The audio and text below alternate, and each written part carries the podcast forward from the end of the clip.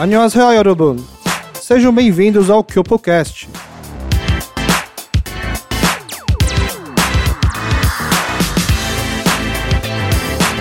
No episódio de hoje, uma conversa com o especialista em carne, Daniel Lee. Uma conversa sobre como a paixão por uma coisa, mais o apoio das pessoas próximas, pode levar você a lugares antes nunca imaginados. Espero que gostem.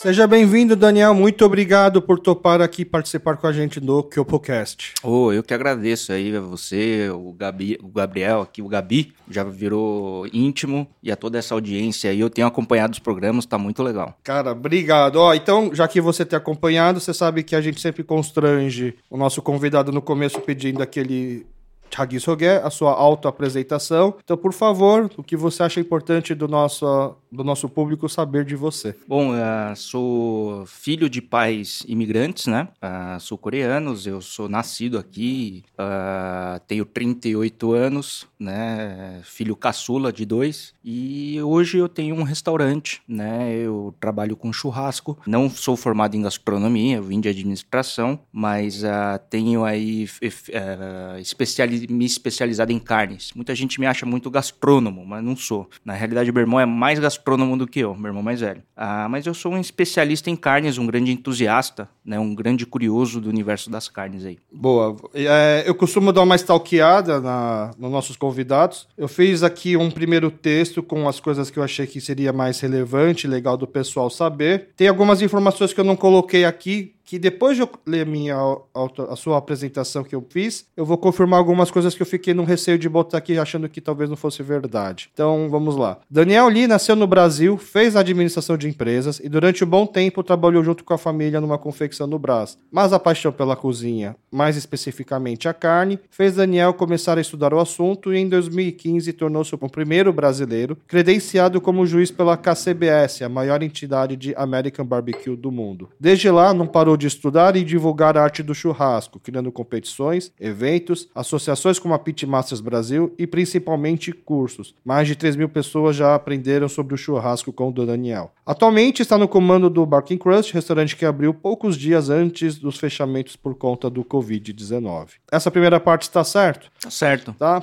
Eu ia botar aqui também que o Daniel na infância foi um velocista, por exemplo, ele já participou e ficou nos primeiros colocados na corrida da aclimação quando criança. Você lembra de algo assim? Puta, não lembro. Não? É, pro pessoal que tá aqui, eu conheço o Daniel há muito tempo, né? Durante a infância a gente frequentou a mesma igreja, depois, obviamente, na adolescência acabou distanciando. E eu lembro quando. Eu lembro o primeiro dia, mais ou menos. Eu tenho uma memória seletiva meio bizarra, né? É, se você perguntar para mim o que eu almocei ontem, talvez eu não vá conseguir responder. Mas se, é, eu lembro que quando eu te conheci, é, como um moleque gosta de futebol, e você jogava bem, né? Não sei se ainda joga, né? Não, agora a, a é. idade bateu já. Ah, entendi. Mas é, então agora você fica do churrasco enquanto os outros jogam. É, com certeza. Aí eu lembro que alguém comentou assim, cara, ele já, não sei se ganhou, ficou em terceiro lugar na aclimação, numa, numas corridas que tinha no parque da aclimação pra criança. Aí na minha cabeça ficou isso, puta, Daniel é velocista, mano. É mesmo? É. Porra, cara, eu lembro que a gente fazia muita coisa, né? Meu bairro, na realidade eu sou nascido em Santo André, né? Mas uh, a gente foi mudou para aclimação quando eu tinha sete anos. E aí frequentava muito, né? A, a, o parque da aclimação. E quando penso assim, pô, ele era velocista e aí vendo por onde, aí, aí eu acho que na adolescência, né? Acho que você também parou de vir para a igreja, aí distanciou, mas até então eu lembrava dos domingos de futebol lá da igreja. Aí do nada aparece, pô, eu acho que eu conheço esse cara no, nas redes sociais, né? Acho que é o Daniel. É o Daniel.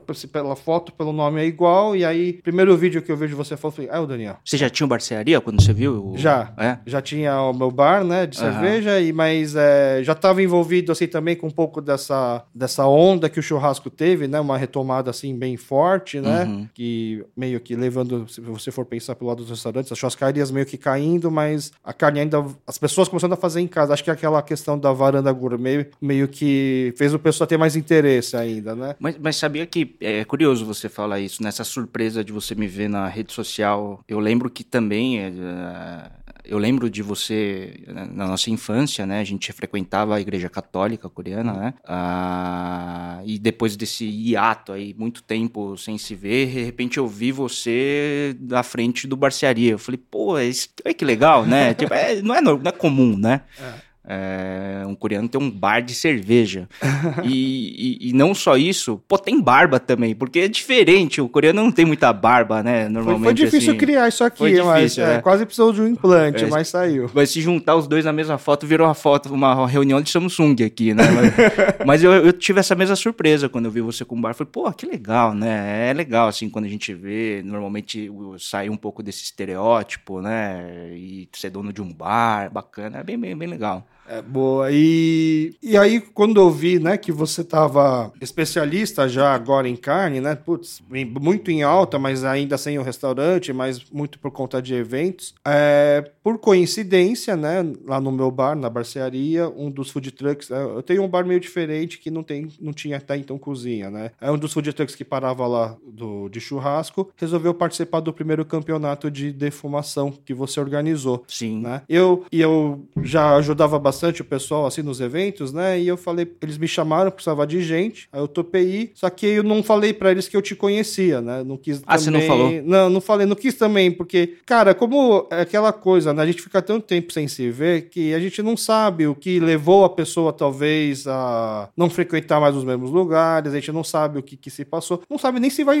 lembrar, né? Então eu não queria dar, falar para meus amigos, oh, eu conheço o Daniel, e aí chegar lá do tipo, pô, não... cara, nem cara, tem certeza que a gente conhece? Então eu, eu quis deixar quieto, assim, mas eu fiquei pensando, né, pô, chegando lá, eu vou me apresentar, né? Talvez engorde... eu já não era magro, mas eu engordei bem mais, eu tô de barba agora, é, é bem capaz dele não me reconhecer também. Tanto que, é... para quem não sabe, esses campeonatos funcionam como, né? É a madrugada inteira cozinhando, cada um fica numa estação e os, os líderes das equipes se encontravam, né, pro Daniel passar como que seria o processo, as regras e tal. Os líderes voltam Dalton passa pra gente, né? Eu não era o líder da minha equipe, né? Eu era lá o peão. E aí o depois o Daniel começa a passar nas estações, quando ele passou na nossa, aí eu falei: "Ô, Daniel, aqui sou eu e tal". E aí ele reconheceu, pô, foi mal aquele sentimento pangal, aquele sentimento de, pô, que legal. Conversamos, aí os caras assim: "Mano, você conhece?" Falei: "Conheço". Ô, oh, e, e, aí? E aí o quê?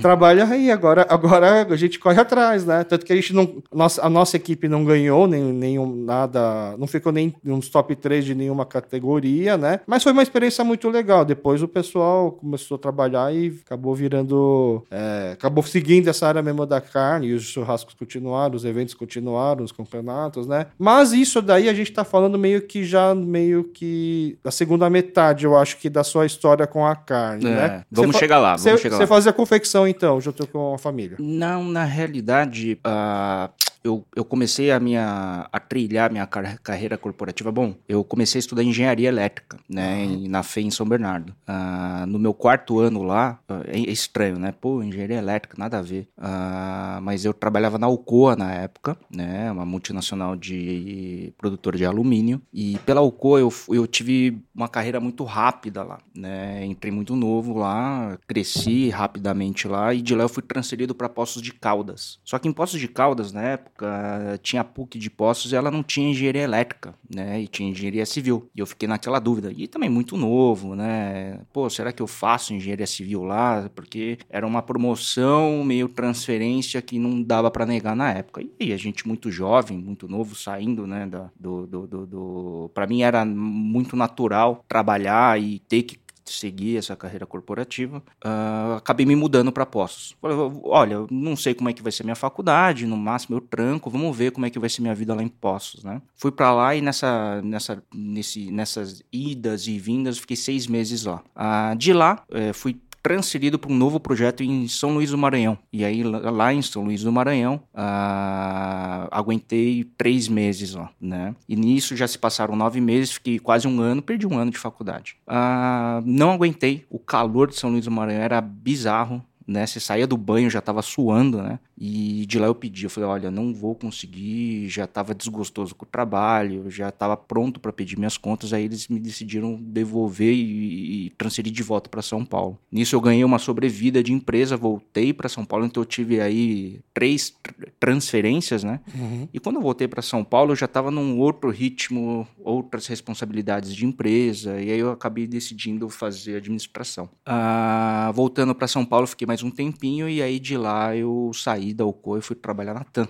Então eu tive quase cinco anos de Alcoa, trabalhei mais outras quase quatro anos de TAM e eu tive essa minha carreira corporativa. Ah, foi muito né? mais longa então. Foi, foi. Então eu tive, comecei minha, minha carreira corporativa em indústria metalúrgica, de lá eu fui para a área de serviços na TAM e depois de lá eu me deu a vontade, eu gostava muito desse lance de chão de fábrica e tal, né? E engraçado que na TAM eu era responsável por poltronas de avião. Então eu gostava de passar as madrugadas aí nos aeroportos para acompanhar as trocas de poltrona, era bem, bem legal. Né? Eu negociava as poltronas, enfim. E de lá eu resolvi, falei, poxa, mas eu gostava de indústria metalúrgica, aquele negócio de chão de fábrica e tal. Aí eu quis voltar, né, para a indústria metalúrgica e de lá eu tinha um namoro aí a, com uma empresa chamada Cummins, né, de motores a diesel, que ficava em Guarulhos. E aí, entre um ano de negociação, eu resolvi me transferir e sair da Tanf para Cummins. Só que lá eu tive uma, tive uma experiência tão boa, né. Aliás, eu tô falando os nomes da empresa, não sei nem se podia ficar falando aqui, uhum. mas enfim, faz parte da minha história. E na Cummins eu não aguentei ficar muito tempo tempo, não. Fiquei só três meses, não, não, não era o, o escopo planeja, é, prometido, não era o, o real, enfim, não, não, deu certo. E aí, depois de quase dez anos aí de carreira corporativa, eu decidi sair e fui assumir negócios de família. Ah, né? Então, e quando você vai trabalhar com família, eu acho que eu, eu me sentia muito mais preparado, né? Ah, mas você, querendo ou não, tem uma certa flexibilidade, né? Então, ah, tive outros bons anos aí em confecção, mas foi bem aquele aqueles anos que a confecção já estava caindo muito, né? E de lá era um negócio que assim, puta, legal, pagava as contas, mas não me dava tesão, né? Nisso eu casei, tive minha primeira filha, tive minha segunda filha, enfim. Mas uh, é engraçado, porque a, a, na, na, minha história, e ainda uh, acho que talvez uh, seja até reflexo muita, muitas histórias parecidas de imigrantes coreanos. A minha mãe, no, no, muitos irmãos, né, um total de seis, ela era cozinheira da família. Só que meu irmão mais velho sempre pegou esses dotes culinários da minha mãe eu não, né, eu gostava de comer. Mas eu gostava né, de, de, de um pouquinho, não me sentia um puta cozinheiro, né, mas eu gostava. E eu comecei a ter essa curiosidade por carne, né? Eu acho que nessa de puta, confecção, tá, paga as contas, mas não é o tesão, não me dá tesão, eu comecei a buscar, e junto com muita ajuda da minha esposa, que puta, me incentivou muito, né? E aí eu tava naquela aquele lance de tipo aquela crise existencial, pô, legal. Você lembra quantos pai. anos você tinha mais ou menos? Foi logo depois do nascimento da minha primeira filha. Tá. Né? 30 anos, enfim. Uh, casei com 29, então naquele momento fui procurar cursos. Só que na época não tinha tanta coisa, cursos aqui e tudo mais e tal. Já focado em carne, isso? Já focado em carne né? E aí eu comecei a buscar conhecimento fora. Então, eu comecei a buscar curso. E quando você vai para fora, eh, a metade da minha família mora nos Estados Unidos, né? Então era fácil, né? Ah, eu engraçado, eu, eu sou zero fluente em coreano, mas eu sou fluente em inglês, né? Então, para mim facilitou eu estudar né, fora. Tem, tem até um açougue em Nova York chamado Flashers, onde eu concentrei todo o meu estudo lá e eu sou muito amigo do pessoal ainda até hoje. E toda vez que eu vou para lá, a gente faz uma sessão de desossa, a gente começa a brincar. Então foi um lance meio que de entusiasta, curioso, e as coisas começaram a fluir, eu comecei a aprender, e junto com isso, acho que a vida no Instagram, e aí a carne virou um. A carne sempre foi um produto gourmet dentro da gastronomia, mas de 2014 para 2015 ela deu um boom. E não foi um boom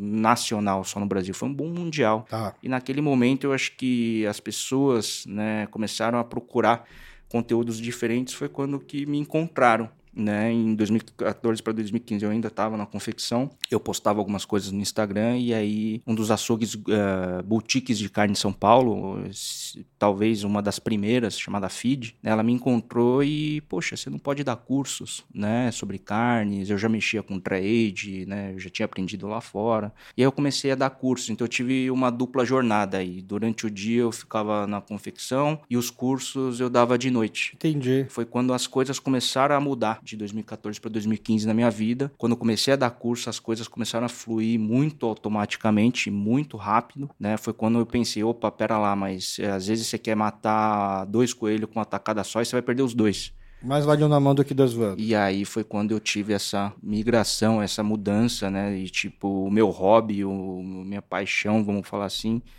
uh, se tornou profissão, né? E junto com isso, a sorte, talvez, né, benção, enfim, de estar no lugar certo na hora certa, muitos festivais acontecendo no Brasil inteiro, né, e aí eu comecei a participar de todos os festivais e durante três anos eu passava dos 52 finais de semana no ano, eu ficava, eu passei dois finais de semana em casa, porque o resto eu estava viajando no Brasil, fazendo evento. fazendo evento. Então as coisas começaram a sair assim, eu vim do mundo corporativo, migrei, aí eu comecei a estudar meio que como entusiasta e as coisas começaram a acontecer e aí junto junto com um movimento de mercado no Brasil, né? E me alavancou também e me levou a essa nova profissão. Cara, você usou a palavra sorte, mas a melhor definição de sorte que eu já ouvi é a sorte é a oportunidade na mão de quem está preparado, né? E você teve o time, né? Antes da, do bom da carne, desse interesse, já ter se preparado, né? E é, uma, é engraçado porque hoje a, a, comunidade coreana ela tá vivendo um bom, né? Portanto, principalmente por causa do Hallyu, né? Que é o, é o movimento da Coreia de divulgar cultura, o soft power, né? Então, música, televisão, tudo isso o pessoal acha que ah, aconteceu do nada, mas é um trabalho a longo prazo da Coreia, que eles esqueceram de avisar os coreanos de fora do Brasil, por exemplo, e aí quando estourou, a gente não estava tão preparado assim para poder ser referência nisso, né? Então a gente vê, por exemplo, na internet mesmo, muitos não coreanos é, fazendo um trabalho muito bom, inclusive, de divulgação e pesquisa, né? Por exemplo, tem. É, eu conheci até depois de fazer o podcast, começou o podcast pelas nas redes sociais a Bárbara, que ela tem um Instagram chamado Maamshi, que é Maamshi, comida pra alma, né? Que gente, eu até sempre comento aqui, comida coreana ela é um, meio que um conforto pra alma. E ela, eu, dá pra ver assim, por, por ser alguém que estuda, principalmente a parte gastronômica, o conteúdo que ela faz sobre comida coreana, cara, é muito bem aprofundado. E a gente perdeu esse time, né? Provavelmente, se alguns de nós já estivéssemos estudando com a mesma forma que ela estuda, não estudar do digo assim, a ah, receita da minha avó que a gente faz e nem sabe por que faz, né? Existe a. Não sei se você. Você que é um especialista em carne, não sei se você já viu falar da lenda do lagarto, né? Que o lagarto é uma peça de carne que dizem que quando você vai assar, tinha que cortar as pontas. E aí todo mundo fala, mas por que você corta as pontas para? Ah, porque minha avó fazia desse jeito. Ó. Minha mãe fazia desse jeito, minha avó fazia desse jeito, minha bisavó fazia desse jeito. E aí quando eu fui perguntar, tentar descobrir por que, que se corta, é porque na verdade no fogão que a avó tinha não cabia, né? Então foi. As pessoas achando que era uma verdade. É assim, não é errado também, isso é autêntico, né? Assim, a, a, forma que a nossos avós. Às vezes eu sinto muito isso, que a comida coreana, por exemplo, não foi um, um estudo, foi uma coisa de. vai seguindo tradição, acerto e erro, acerto e erro. Não, não, teve alguém que chegou a registrar direitinho. Por isso que existe muitas formas diferentes de fazer o mesmo prato, cada região é uma forma diferente. E a gente cresceu achando que é, o que a nossa mãe faz é o certo, quando a gente come de outra pessoa, não é que é diferente, não é que é por causa da região. Não, isso aqui acho que tá errado, não é assim, né? E aí, só que você é um cara que estudou, né? E aí, quando teve esse boom da carne, você estava preparado. Então não é sorte, né? É, é a oportunidade na mão de quem estava preparado. Né? É, eu, eu, sinto isso. Eu, eu, vou te falar que por muito tempo é difícil cair a ficha, né?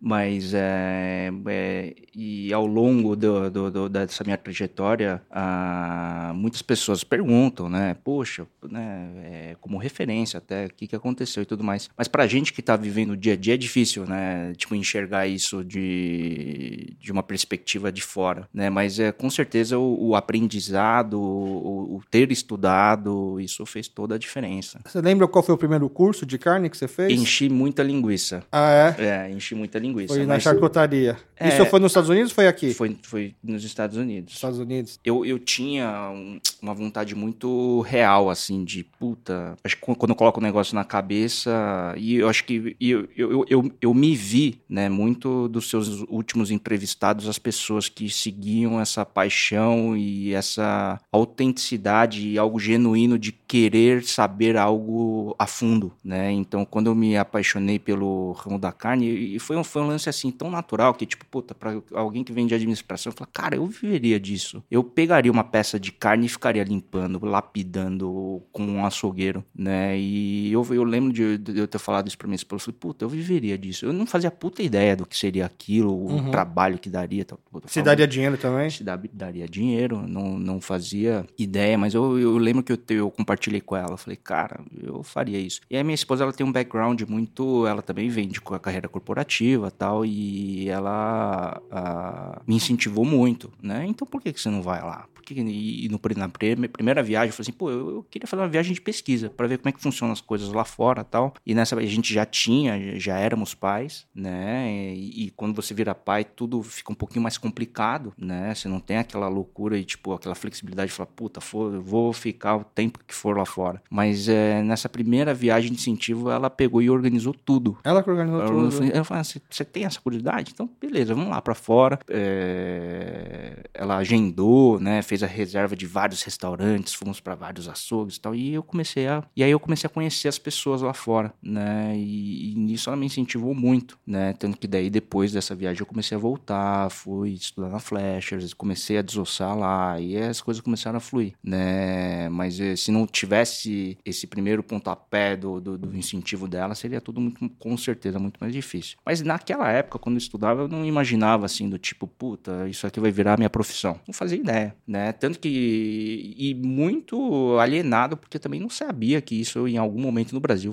seria um estouro, né? Então, lógico, ah, teve essa, todo esse aprendizado por trás, é, querendo ou não, é a base, né? Sem aprendizado nenhum, poxa, é difícil você, no, no, no- no meu ponto de vista, é difícil você conseguir ter sucesso em alguma coisa que você não estude né? Mas é, junto com esse aprendizado, junto com essa curiosidade e graças a talvez a minha forma de se comunicar, né? ah, foi quando eu comecei, junto com essas oportunidades que o mercado brasileiro começou, não só brasileiro, global, começou a trazer, foi quando tudo começou a fazer sentido, né? Eu falo que o pessoal fala assim, poxa, mas você se especializou em carne, mas em, em quê? Na realidade é diferente. É difícil eu falar, né? Porque o pessoal me olha e fala, pô, Daniel é especialista em churrasco americano. Mas na realidade não é somente o churrasco americano, é que como as pessoas me adotaram, como a mídia me viu, né? Como, ah, o Daniel é especialista em churrasco americano, mas acho que o meu background é um pouquinho mais extenso. É, é- é onde eu ia perguntar, porque você falou que seu primeiro curso foi linguiça, você, é, aquela coisa do certificado, né? Então, o que eu acho que o seu primeiro grande certificado diferente talvez tenha sido da KCBS, né? Do churrasco americano. Não, foi. Aí é metade da minha história. Ah, é. Não, mas eu KCBS. digo assim, é que o da KCBS você foi, talvez até por isso, você pode ter estudado, ter outros certificados muito importantes, mas como foi o primeiro brasileiro juiz, e aí era, era, era- era dentro da área da carne, a defumação, o churrasco americano, né? E até voltando para os nossos ouvintes, eu tenho sempre que explicar assim, quando eu chamo os entrevistados por interesse meu, né? Então, os assuntos que eu gosto de conversar, churrasco, carne, obviamente é um deles, então a gente precisa sempre dar uns passos para trás para explicar, às vezes, para quem não entende ainda desse mercado de carne, que existe vários tipos de churrasco, né? Churrasco não é simplesmente botar carne no carvão e pronto. Então, o churrasco americano, é, é a base dele é defumação, né? É uma, é uma cocção mais lenta. E acho que quando começou a ter o estouro do American Barbecue, não tinha ninguém assim tão certificado ou com uma certa autoridade, não só de práticas de horas de cozinhando, mas assim, alguém que lá fora reconhece que aqui dentro tem um especialista. E aí, por mais que você tenha vários outros, né? Principalmente, assim, na minha opinião, eu te, é, na minha opinião, não, eu te conheci como especialista de carne por causa do dry age, na verdade, né? Mas acabou ficando um pouco no, na deformação por conta dessa carência. Porque no dry age ainda tinha algumas outras pessoas Tinha, tinha, já fazendo, né? tinha, o Rogério Debete, né? O Rogério Bete, ele já fazia, né? O dry age também você estudou lá fora. Também lá fora. Todos vocês. Tem algum curso que você fez aqui no Brasil em relação à carne? Não, foi tudo fora Foi mesmo. tudo fora. Foi tudo. Lógico que a gente acaba aprendendo com muitos outros profissionais. Tem muita Uhum. gente super qualificada aí, né? Muitos No- colegas. Na troca de figurinha. Sim, mas é, é, pra mim foi um pouco. ah, talvez a minha paixão foi levando, e aí, de novo, como você falou, o público me adotou como especialista no American Barbecue. Mas ah, pra mim, assim, eu me apaixonei por um tema que envolvia proteína animal, né? E o meu, quando você começa a desossar, na Flashers eu desossava lá, ah, basicamente o food service, ou todo o quando eu falo food service, os restaurantes, eles dão preferência para os cortes mais que são rápidos de fazer, cortes grelhados, Uhum. né? Ah, então, se você pega o animal, vamos falar assim, metade dele são cortes rápidos de se fazer, grelha, e a outra metade são carnes mais rígidas, duras, Uhum. né? E então, na Flashers, a gente desossava muito, era um açougue que desossava muito para os restaurantes. E para os restaurantes, eles desossavam as carnes rápidas de se fazer, as carnes grelhadas. Então, para a parte traseira do animal, picanha, fraldinha, ancho. ancho, chorizo, prime rib, o tomahawk, enfim. Ah, e pra mim, eu por muito tempo eu fiquei nessa, né? E quando você fala a parte macia do animal, o que, que você pode fazer de melhor nele? Existe um processo chamado dry age, que é maturação a seco. Quando a gente fala maturação, é deixar a carne mais macia. E a- a- os- o, mercado norte-americano ele faz muito aged steak, né? Então, quer dizer, pegava o animal, metade dele, os cortes mais macios, a gente desossava e parte a gente fazia dry age, que eu diria que seria o ápice do que você pode fazer com uma carne. Deixar macio que já é macio. Exato. Só que pra mim, na minha cabeça, depois de ah, ficar muito neste tema, eu falei, pô, legal, mas, poxa, eu me apaixonei tanto por um tema para só valorizar metade do animal, não faz tanto sentido, né? O que, que eu poderia fazer para valorizar o animal como um todo? Até por, aquela questão do, do nosso discurso de consumo consciente, coma menos, coma melhor, né? Quer dizer, o que, que a gente pode fazer no processo para valorizar um corte? Quer dizer, metade do animal eu já sabia fazer, já sabia desossar, já sabia fazer trade. Qual que é a outra metade? O que, que eu posso fazer? Foi quando eu caí no mercado de pitmaster, né? Durante muitas décadas, a outra metade, os cortes duros, ou virava carne de panela, ou virava hambúrguer, né? Então, o que, que a gente pode, o que, que teria no cenário internacional de processo onde eu poderia valorizar o outro, a outra metade, a metade dura? Foi quando eu caí no pitmaster, né? O pitmaster nada mais é que o mestre churrasqueiro norte-americano, né, nos Estados Unidos, onde o, o processo de cocção é diferente. No Brasil, a gente, por cultura a, a, a nossa sul-americana, né, basicamente a gente é grelhador. A gente tem um leito de brasa, a gente tem grelha e a gente tem carne. A gente grelha a carne e já come rapidamente. Até porque a gente tem uma fartura de carne aqui, Exato. então a gente pode se dar a luxo de escolher qual parte você quer comer. né? Exato. Só que já no, no, no mercado norte-americano é um pouco diferente a cultura. Não que eles não dê preferência para grelha, eles fazem também. Mas além disso, eles têm um, um outro método de cocção onde eles sabem valorizar os cortes duros. Então eles pegam esses cortes duros, eles fazem uma cocção onde o calor é passado pelo ar, fumaça, e durante muito tempo uma cocção lenta ele desmancha uma peça. Ou seja, um corte duro fica macio. Ah, mas que tipo de carne? Peito bovino, a costela, o, o, o estinco, o por aí vai. Então para mim faria sentido assim, poxa, me apaixonei por um tema, sei valorizar metade dele macio, eu quero aprender a valorizar o outro, a outra metade. Foi quando eu caí em Pitmaster, né? Então eu comecei a buscar eh, cursos lá fora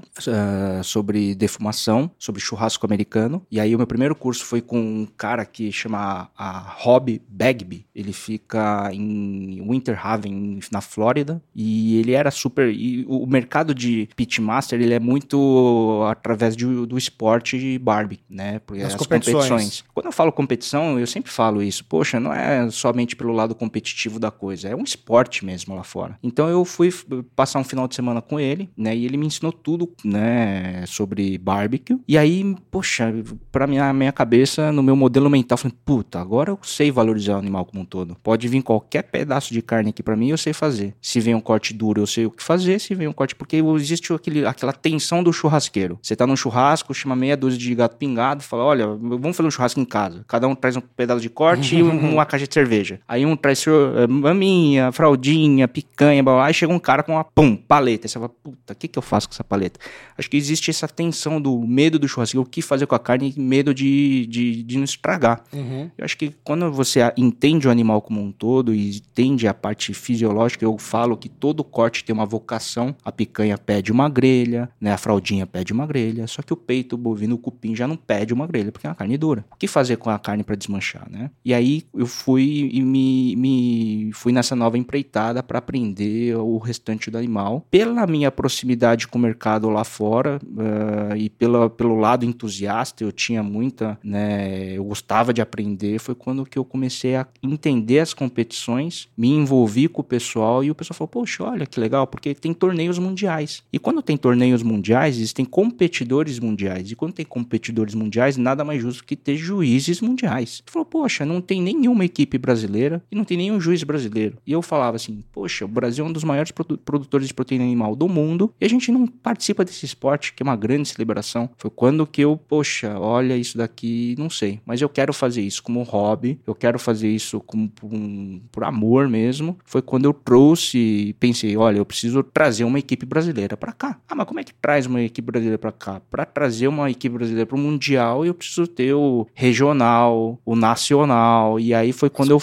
comecei a desenhar e falei, putz, eu preciso criar um circuito, umas competições no Brasil para elencar o melhor brasileiro e trazer para cá. Só que naquela época o mercado era muito novo, não fazia ideia, porque o churrasco americano existe algumas particularidades, do tipo você precisa de um puto equipamento, né, lenha, tudo diferente. O mercado não estava tão ah, pronto na época que eu queria implementar essas competições. Por isso que ela demorou um pouquinho, aconteceu em 2017, foi quando a gente se reencontrou né, lá em Americana, quando você falou dessa competição. Mas quer dizer, o, o, o brasileiro, o, público me viu como um pitmaster, mas eu acho que a extens, um pouco mais extenso, mas que legal, assim, do tipo, independentemente de como foi, eu fui acolhido por um mercado que estava em ascensão. De uma certa forma, dá para falar que não dá para reclamar de ter sido acolhido como pitmaster e não terem te jogado, te forçado assim, ah, mas e o Korean Barbecue, por exemplo? O pessoal fala muito do, né, tanto o churrasco que, coreano. É, tanto que o pessoal vai no meu restaurante pergunta se perguntam, tem lá. perguntam, tal. E, e engraçado que uh, junto com essa profissão o, o, meu, o meu irmão ele acabou entrando também, né, na, na parte de eventos. E ele sim, eu falo que meu irmão é muito mais cozinheiro que eu, Uhum. né? E ele fazia, ele ele a, a criatividade dele tá muito mais em cima da, da culinária gas, gastronomia coreana. E ele fazia muito Korean barbecue. E com certeza não só ele, mas muitos, mas muito ah, graças a ele o, o, o nome, a bandeira Korean barbecue, ela foi o Brasil inteiro, né? Porque ele cozinha e super bem o barbecue. Sim, eu já comi o- as, as coisas que ele faz nos eventos, sim, né? E é legal porque ele fica muito perto do tradicional, mas dentro de um evento, ele não destoa dos outros pratos que estão que são mais, america mais Sim. americanos, dá pra comer, assim, né? Porque você fica pensando, pô, num evento de churrasco, pra quem nunca foi, são vários estandes de carne onde eles servem pequenas porções de cada corte, pra você poder dar a volta e comer tudo ao longo do dia. Só que, cara, a carne coreana não é uma carne que você come só a carne, né? Você precisa, entre aspas, ou do arroz, ou da trouxinha de alface. Logisticamente falando, não é a mais fácil de fazer, né? E ele servia de- isso de uma forma muito legal. Mas aí, talvez então teu irmão meio que te blindou nisso. porque Quando as pessoas queriam saber do churrasco coreano, ah, tem meu irmão que faz e tal. Aí você não precisou também ter que ficar ensinando sobre isso. Eu gosto de comer a comida coreana. Eu, acho eu faço, Uhum. né? Ah, mas eu acho que não foi não seria algo natural de eu fazer essa variação no Korean barbecue. Eu, eu, eu gosto de falar assim que eu não gosto muito de fazer algo que não seja autêntico pra mim, Tá. né? Então, por exemplo, poxa, mas você veio de raízes coreana, por que, que você não abriu um restaurante coreano? Porque não é autêntico pra mim, né? Eu, o, o autêntico pra mim seria eu não eu até alguns contratos que eu tenho publicitários eles vieram graças a essa autenticidade que eu tenho né e eu tento manter ah mas poxa você abriu um restaurante coreano ou um restaurante de churrasco né e o Não vai, é ter um, não vai ter um kimchi Não lá? vai ter um kimchi eu até gostaria talvez né a gente vai ter algumas variações né? Uhum. É importante falar que, poxa, tá tudo muito recente, assim. é, é, no- no- no- na introdução você falou que eu abri o restaurante pouco tempo antes da pandemia e a gente tinha muitos planos. A gente tem muitos planos, né? Mas tá muito. A gente abriu, já veio uma onda de, né? Travou tudo e quer dizer, as coisas estão voltando agora. Teve que né? primeiro sobreviver, né? É, então agora a gente começa a brincar um pouquinho mais. Mas eu não gosto de fazer nada que não seja autêntico para mim. Cara, isso é muito legal, porque essa questão da autenticidade, porque a gente, talvez a gente não, as pessoas de fora olha pra gente como se a única coisa que a gente pudesse fazer que ser autêntico é alguma coisa relacionada à cultura asiática, cultura coreana. E esquece que a gente nasceu aqui, que a gente é, mu é muito mais, muitas vezes, é muito mais brasileiro do que coreano, até pela nossa convivência, pelas influências e tal. E o que a gente, se a gente quiser abrir um restaurante de feijoada, não deixaria de ser autêntico porque a gente cresceu comendo isso, né? Então, às vezes a gente se. Às vezes, por medo, por complexo, por falta de representatividade, a gente não enxerga que a gente poderia estar em tal lugar, porque a gente acha que a gente foi rotulado a ficar somente onde a gente pode estar, que seria nos primeiros lugares da sala de aula, sendo bom em exatas, né? Sendo. ou fazendo só coisa coreana, ou dançando. Você não pode gostar de rock, você tem que gostar de K-pop, esse tipo de coisa. A gente esquece que cada pessoa é muito diferente, né? Cada um pode seguir o que quiser e isso não é errado, né? É. É, é, é essa é exatamente a proposta do, do, nosso, do meu programa, do Cupocast, né? A gente tem todo mundo, tudo em comum, essa, esse background coreano. Mas na Coreia não é todo mundo igual. Na Coreia você tem, você tem barbeiro lá, né? Aqui eu não tenho nenhum barbeiro coreano, porque quantos coreanos de barba existem? Mas na Coreia existe uma barbearia para coreanos claro. lá, entendeu? Então lá tem de tudo. Então por que que não aqui a gente também não pudesse ter de tudo, né? Claro, claro, claro. É, essa questão da autenticidade, eu acho que é, sei lá, eu, é um, pra mim é um valor muito importante. Quando, quando o pessoal pergunta pra mim, pô, você não vai abrir um restaurante? Eu falo assim, olha, até é muito mais a cara do meu irmão, uhum. né? Ele é mais autêntico para ele. E, e, até voltando um pouquinho nos episódios passados, né, eu ficava me imaginando assim, falei, pô, que, olha que legal eu abordar isso, ou não abordar aqui, no momento que eu sentasse aqui. Mas é, a gente se conheceu, sim, num meio de, da colônia coreana, e nesse meio tempo, nesse ato, né, eu sempre fui muito, até porque você mencionou de rock, mas eu sempre fui muito mais ocidental do que oriental, uhum. né, ao longo da minha vida, né, eu acho que existiu algumas, algumas tentativas de inserção da minha vida por parte do, da minha mãe no, na colônia,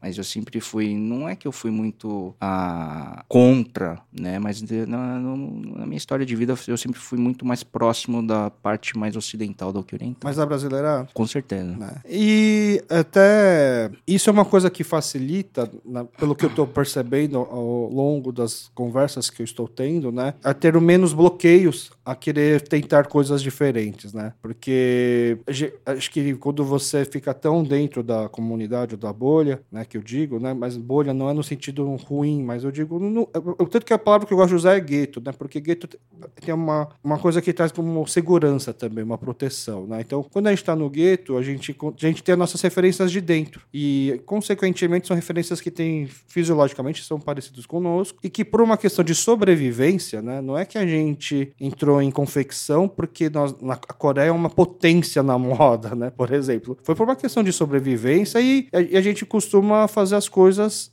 É, quando você imigra e você é um, alguém que está tentando sobreviver, você acaba se dando mais, né? Porque ou eu dou certo com isso, eu não faço, ou, ou, ou eu não sobrevivo, né? E aí gente, é muito fácil enxergar o caminho, né? Por onde ir. Agora, quando você está fora e as suas referências já não, não tem como ser é, coreanos, por exemplo, já muda. Tem um canal no YouTube e um perfil no Instagram que também é um podcast muito legal que chama The Healthy Project, né? Que quem comanda esse podcast esse programa, é uma menina, uma modelo, uma, uma mulher, filha de coreano, acho que com americano, e o namorado, noivo dela, que também é coreano, só que ele, é, ele tem traços, ele é mais negro, né? Mas ela é brasileira, não? Não, não, é, é tudo em inglês. Ah, tá. é, e eles estão na Coreia, o, o noivo dela é fotógrafo e ela é atriz e modelo. E eles, assim, falam muito bem coreanos, eles estudam bem coreano, e eles abordam muito essa questão de representatividade. Aí ontem, no stories do Instagram dela, ela perguntou assim. Ela não precisou falar, né? Tipo, é, dentre os coreanos ou os mestiços, por isso que chama Half Project, né? Porque ah. eles são os mestiços, né? Uhum. Dentre os mestiços, ela não precisou falar isso. Ela só perguntou assim: quem foi o seu role model, né? Quem foi o seu modelo? Quem é o seu parâmetro de, puto, eu queria ser essa pessoa na infância. E sem precisar falar que era que ela estava perguntando de asiáticos ou mestiços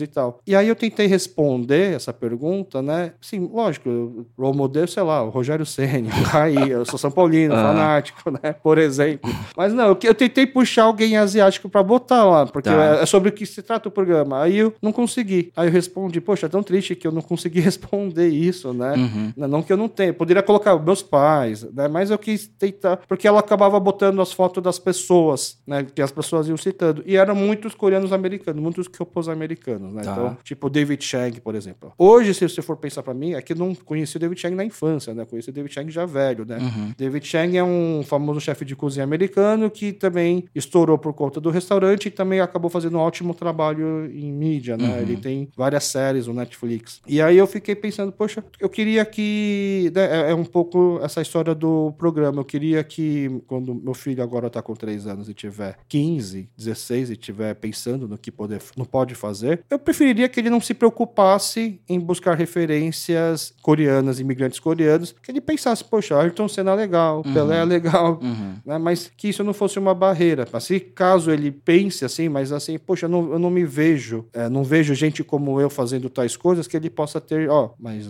você pode ser o primeiro, assim como Sim. eu tô falando com os primeiros de muitas áreas, por uhum. exemplo, o churrasco. Você, falando no David Chang, você já viu aquela série Ugly Delicious? Sim, sim. Você viu o episódio da carne, que no finalzinho ele tenta fazer uma definição de uma costela com um rub meio coreano? Sim, sim. Ficou tentado a tentar algo parecido? Eu, eu, é engraçado, eu me vejo muito é, nesses testes, né? É. Eu é, vou dar um exemplo, né? Quando a gente faz defumação, né? A gente passa um mix de temperos secos na carne, uhum. até porque a carne fica muito tempo exposta à fumaça, né? A gente não quer, não quer trazer tanto amargor, a gente quer acrescentar sabor. E esse dry rub seco, mix, é, pode ser sal, pode ser pimenta. sal com pimenta, com uh, páprica doce, vai da criatividade de cada um, né? Mas uh, eu pegava cheetos. Cheetos? É, é quando e, e, triturava ele e usava ele de dry rub, né? Pra dar um gostinho pra de dar queijo? um gostinho de queijo. Ou pegava Doritos, enfim, e temperava minha pipoca.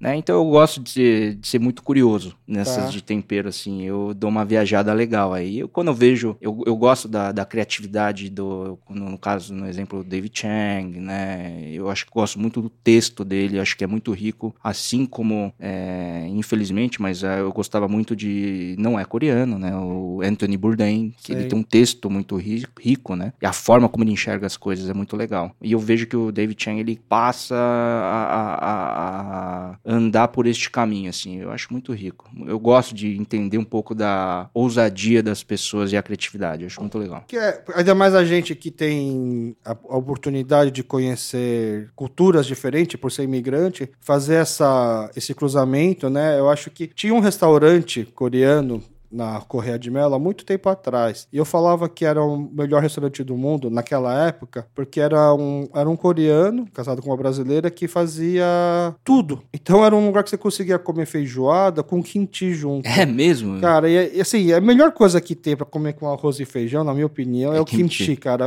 Assim, como orna, né? Tanto que há, muito tempo atrás, eu tava até conversando com a minha esposa esses dias, tinha um restaurante no Bom Retiro chamado Utopia. Lembro. Né? Nossa, lembro. Que eu falo pra minha esposa, na verdade, verdade, é Utopia o nome do restaurante, porque aquilo lá era um buffet gigante de comida brasileira, outro buffet gigante de comida coreana, onde você podia, numa quarta-feira, comer uma feijoada e depois, para descer aquela parte gordurosa assim da garganta, você tomava um caldinho de naengmyeon, assim. Uhum. Você tem uma ideia. De que lugar do mundo conseguiríamos fazer isso, né? Cara, eu, eu aliás, eu jantei pizza com kimchi ontem, né? Cara, vai tudo. É, é, que kimchi pra gente é, vai em tudo, até, até é. com kimchi, né? Kimchi com kimchi, mas realmente realmente. É, é, as pessoas me perguntam muito assim, pô, você come carne todo dia, né? Muito pelo contrário. Eu, eu acho que na semana, umas de três a quatro vezes é comida oriental, uhum. né? A minha esposa, ela é japonesa, né? Então a gente come muito a comida oriental. E para mim, kimchi é um, é um, lance assim, do, tipo, eu, a, a culinária coreana para mim é muito afetiva. Como você falou, é muito comfort food, né? E uh, eu, como eu perdi minha mãe na, na, na, pandemia, e nossa, como eu sinto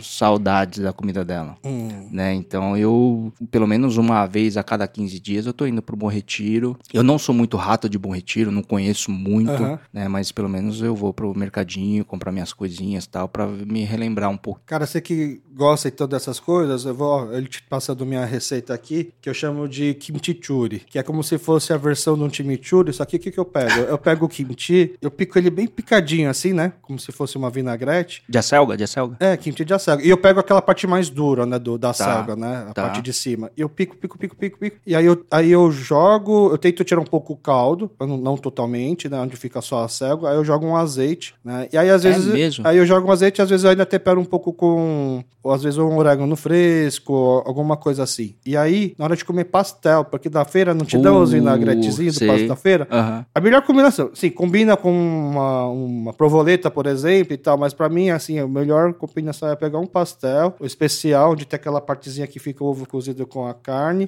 e aí eu jogo o meu kimchichuri lá. É né? kimchichuri, É, cara. como se fosse um chimichurri com kimchi, entendeu? A, a inspiração é mais ou menos essa. Boa, boa. Olha que criatividade legal, gostei. Cara, gostei. mas isso é também que nem quando eu era mo- moleque, eu ia pra loja dos meus pais, e aí eu, na hora de, do almoço, né? Assim, meu- eu ia pra, pra loja quando, quando muito novo, porque não tinha, não podia ficar sozinho em casa. Aí meus pais largavam na loja e ficava o dia inteiro enchendo o saco do cortador, descia enchendo o saco das balconistas, enchendo o saco da passadeira. Eu ficava lá descendo, subindo a loja. Aí na hora de comer, eu, eu ficava da cozinha, porque ah, não preciso mais ficar passando por todas as áreas. Aqui eu fico na, no, no refeitório, todo mundo vai vir, eu fico aqui conversando com todo mundo. Eu ficava muito impressionado com as marmitas do Tá. pessoal, né? Então, é, eu via a gente comendo arroz, feijão e presunto e queijo, assim, como mistura, né? Aham. E é tudo, assim, a mistura que o pessoal consegue fazer em casa. Mas aí eu voltava pra casa, eu tentava comer igual. Tanto que aqui em São Paulo, não sei se é no Brasil, aqui em São Paulo tem os dias do PF, né? Segunda-feira virada paulista, terça-feira é dobradinha bife a rolê, quarta feijoada, quinta é o macarrão e sexta é a é, fila de peixe, né? O rabada. E o dia que eu, no,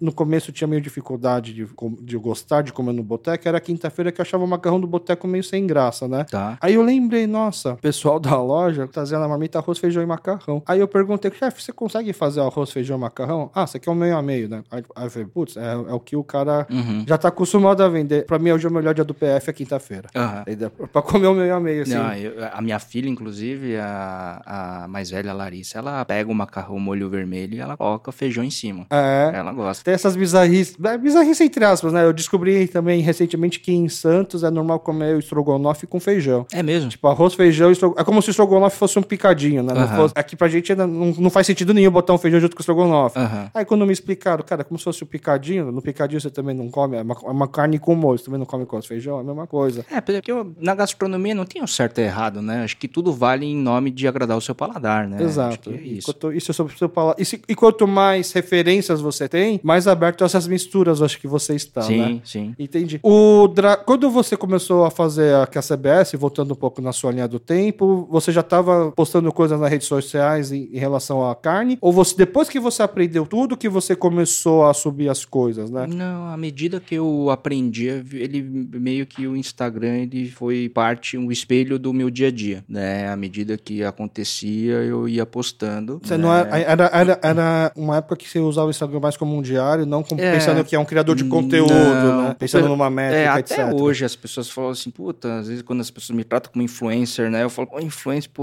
estudei pra caramba pra ser influencer. Não é, não menosprezando, pelo amor de Deus. As coisas começaram, de fato, a, a grande guinada foi quando ah, o açougue em São Paulo me convidou pra começar a dar cursos lá. E. A especialidade na época era qual? Era dry Dry age. Eu, eu dava curso de dry age aqui em São Paulo. A, a pessoa conseguir fazer em casa o dry age ou pra saber como comprar, como comer? Os dois. Tá. É, fazer em casa é um pouco É, eu imagino que é difícil, né? Você precisa ter porque equipamentos. É, você precisa ter um mínimo de equipamento, né? E Uhum. até, enfim. Mas quando a- a- eu comecei a carreira, vamos falar assim, profissional, mas eu ainda tratava isso muito como entusiasta, porque pra mim, nossa, eu dou um curso de trade, que legal. Era remunerado por aquilo, mas enfim, não imaginava que aquilo seria, vi- viria a ser uma profissão.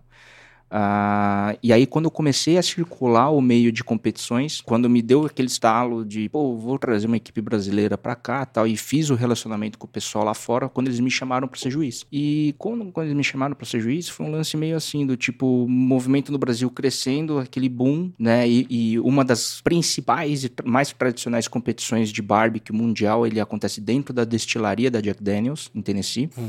E eu já circulava aquele meio, e foi um lance assim, do tipo, poxa, o, o o, churrasco tá bombando no Brasil. Tem um brasileiro que é juiz e tá começando um movimento legal de pitmaster. Eu trouxe as competições para o Brasil. Em 2017 foi dia 29 de abril de 2017 foi a primeira competição nacional que aconteceu em Americana. Ali eu comecei a, a em 2017 ainda eu fiz outras duas competições. Em 2018 eu falei, bom, para ter competição a gente já fez um teste. 2017 foi um teste para o mercado brasileiro. Vamos fazer competições, vamos ver como é que isso acontece. E se, e se, e se as equipes têm qualidade, né? Exato. É um filtro. Foi um, um, um, pontapé inicial. Saímos da inércia. Em 2018 foi, poxa, para aumentar essas competições de norte a sul no Brasil, eu preciso ter mais juízes. Né? Foi quando eu trouxe toda a diretoria da KCBS para o Brasil. Quer dizer, em, 2016, quando eu circulei, 2015, eu circulando o mercado lá, eles me convidaram para ser juiz, então eu me formei voltando um pouquinho, né? Eu fiz o curso na Flórida, depois eu me certifiquei juiz em Tennessee pela KCBS, fiz outros cursos para Pitmaster, enfim, já estava dominando o, o assunto. Né? Ah, dando curso no Brasil, fazendo muitos festivais. Em 2017 eu fiz a primeira competição e aí foi o teste para o mercado brasileiro para os competidores. Em 2018 eu trouxe toda a diretoria da KCBS para o Brasil, foram seis membros, para promover cursos de juízes né? Quer dizer, eu falo que o, o, o, Brasil não é uma seleção de a seleção brasileira não é um cara só, não é só um Neymar. Tem que ser uhum. vários craques. Então a gente precisava ter mais juízes brasileiros. E aí a gente formou em 2018 78 juízes, se não me engano, internacionais brasileiros. Juízes que poderiam ir lá fora julgar Exato. no campeonato. Né? E aí depois de 2018, quando a gente conseguiu formar 78 juízes, eu falei, pô, agora estamos preparados, porque em 2017 a gente viu que temos competidores. Em 2018 eu formei novos juízes juiz. Então, vamos 2019 fazer um plano para fazer competições de norte a sul do Brasil. Foi quando pela primeira vez em 2019 a gente fez regional, nacional para depois o mundial. O regional era uma qualificação para o nacional? É, os, os, o vencedor, o campeão e o vice-campeão de cada regional competiria automaticamente no nacional. Então a gente criou o nosso Paulistão, Libertador, uhum. Brasileirão, Libertadores e por aí vai. Então a regional em 2020 foi muito difícil, porque pô, a gente precisava de patrocínio, é um, é um, um evento que mobilizou o Brasil inteiro, ele foi um pouco complicado, mas deu certo. A gente passou com competição regional em Belém do Pará, Mossoró, uh, descendo Salvador, Rio de Janeiro, BH, Curitiba, Sorocaba, uh, talvez eu tenha esquecido mais um. Enfim, e desses regionais a gente fez um grande nacional dia 30 de novembro de 2019. Que foi aonde? Que foi em São Paulo. Foi em São Paulo. Aí o grande vencedor foi quem? Uma equipe de Belém do Pará. Olha que legal. Então, quer dizer, é, o, a competição é tip, tipicamente churrasco americano, onde todo mundo precisa daquelas carretas, os cortes são iguais, a gente, é, os juízes já estavam formados, os cortes são iguais para todo mundo, cada equipe traz a sua proteína e sempre a gente avalia frango, costelinha de porco, sobrepaleta suína e peito bovino. Nesses qu quatro cortes, o vencedor, a gente, o que, que o juiz avalia? Aparência, textura e sabor. E sabor é de cada juiz, lógico, mas é porque a gente quer saber o quanto que cada equipe consegue utilizar da sua criatividade gastronômica para atender os juízes locais. Então, em São Paulo, Belém do Pará foi o grande vencedor. Ele deteve é, foi concedida a vaga para ele competir nos mundiais fora. Ele foi em 2020, Houston. Então, Houston acontece em fevereiro. Eles foram, voltaram antes de fechar por Nossa. causa da pandemia. Quer dizer, eles competiriam em fevereiro em Houston, em abril eles iriam para a Austrália, em Sydney. Só que a Austrália eles não conseguiram ir porque já veio a barreira Puta, sanitária. Mas ainda bem que eles conseguiram pelo menos competir de um, né? Exato. E, e aí em Houston, loucura. 350 equipes mundiais. Eles ficaram em 21 primeiro. No primeiro campeonato. No primeiro campeonato deles, mundial. Então, quer dizer, a gente conseguiu movimentar em um curto espaço de tempo, graças a muito uh, esforço de muita gente, mercado uh, se desenvolvendo, equipamentos, cortes frigoríficos, temperos, lenhas. Quer dizer, a gente conseguiu movimentar um mercado que não existia no Brasil, porque, de novo, o Brasil é grelhador, não uhum. defumador, e a gente conseguiu ter essa... Uh, potência ou essa expressividade numa competição internacional. Lembrando que, lógico, todo mundo que é nos Estados Unidos, numa competição, uma família muda uma vida, né, com as premiações, pelo prestígio e tudo mais, mas é o lado competitivo, o, o lado esportivo, o quanto que você aprende numa madrugada defumando, porque as carnes demoram para ficar pronta, mas aprendendo com o grego, a culinária sob a brasa, o dinamarquês, o italiano, o peruano, o chileno, por aí vai para o pessoal entender esse feito, é como se a gente conseguisse mandar um time jogar um futebol americano lá e ficar entre os primeiros, né? Exato. E, é, assim, quando você falou Belém do Pará, que foi a, o vencedor, né, do Nacional, surpreende no começo, mas depois eu parei para pensar, cara, Belém do Pará é, é a grande referência gastronômica brasileira, sabe? Aqui as pessoas ainda não conhecem direito, mas o que tem de mais rico, assim, gastronomia no Brasil, que a gente pode falar... Temperos, condimentos. Temperos, condimentos e é, os pratos, né? Sim. Eu, é, eu, tenho, assim, eu tenho muita vontade, depois que eu conheci só pelos outros em relação a Belém do Pará, hoje é o lugar que eu mais quero visitar no Brasil, justamente por conta disso. Ah, né? eu acho maravilhoso ir para lá. É. É, já é, tenho, antes da pandemia, né? Eu ia praticamente uma, duas vezes ao ano lá, né? Muitos eventos lá. Na parte, ah, é porque é um lugar como é forte, na gastronomia tem muito interesse, muito, então vai. É, legal. Muito forte. O, tem equipe coreana no, de churrasco que participa do Mundial? Não, não, você foi o primeiro coreano que eu vi numa equipe de competidor. E lá, lá, então não tem uma. Porque tem equipe japonesa que vai super bem também, né? No, no campeonato lá fora, né? Do... Aliás, não, não. Eu, agora, com a reabertura, né? Agora em 2022, eu fui para Houston, logo depois que tudo normalizou.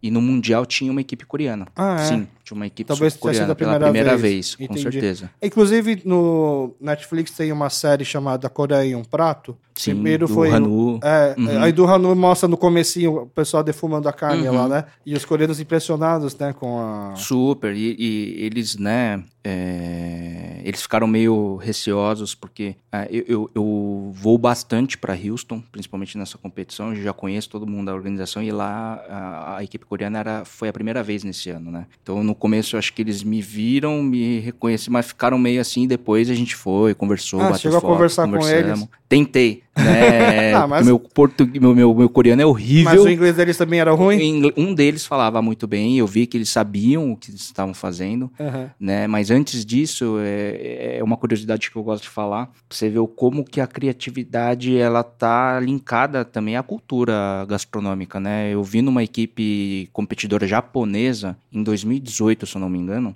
e no momento que a, a, eles estavam temperando a carne, eu vi um tubinho verde, né? Aí eu olhei e falei, Pô, cara, o cara tá temperando o wasabi. wasabi, meu, sabe? Na carne. É, eu falei, puta, vai estragar essa carne. Enfim, fiquei com aquilo na cabeça, andei, né? E depois, mas depois aquela curiosidade, meu, puta, queria, queria experimentar aquela carne, sabe? Será que o cara né, errou, não errou, enfim. E aí mordi minha língua, porque depois fui experimentar e tava bom pra caramba. Tava muito tava bom. Muito boa, tava muito Nossa, boa. eu tenho que vontade de poder experimentar essas coisas e poder julgar, né? Ainda por cima. Não, mas você como juiz, né? Imagina, cada juiz você come frango, costelinha de porco, uh, copa lombo e peito, de seis equipes. Então você tem que dar uma mordida boa em frango de seis equipes. Você, no final você comeu um quilo e meio de carne. Não é um problema.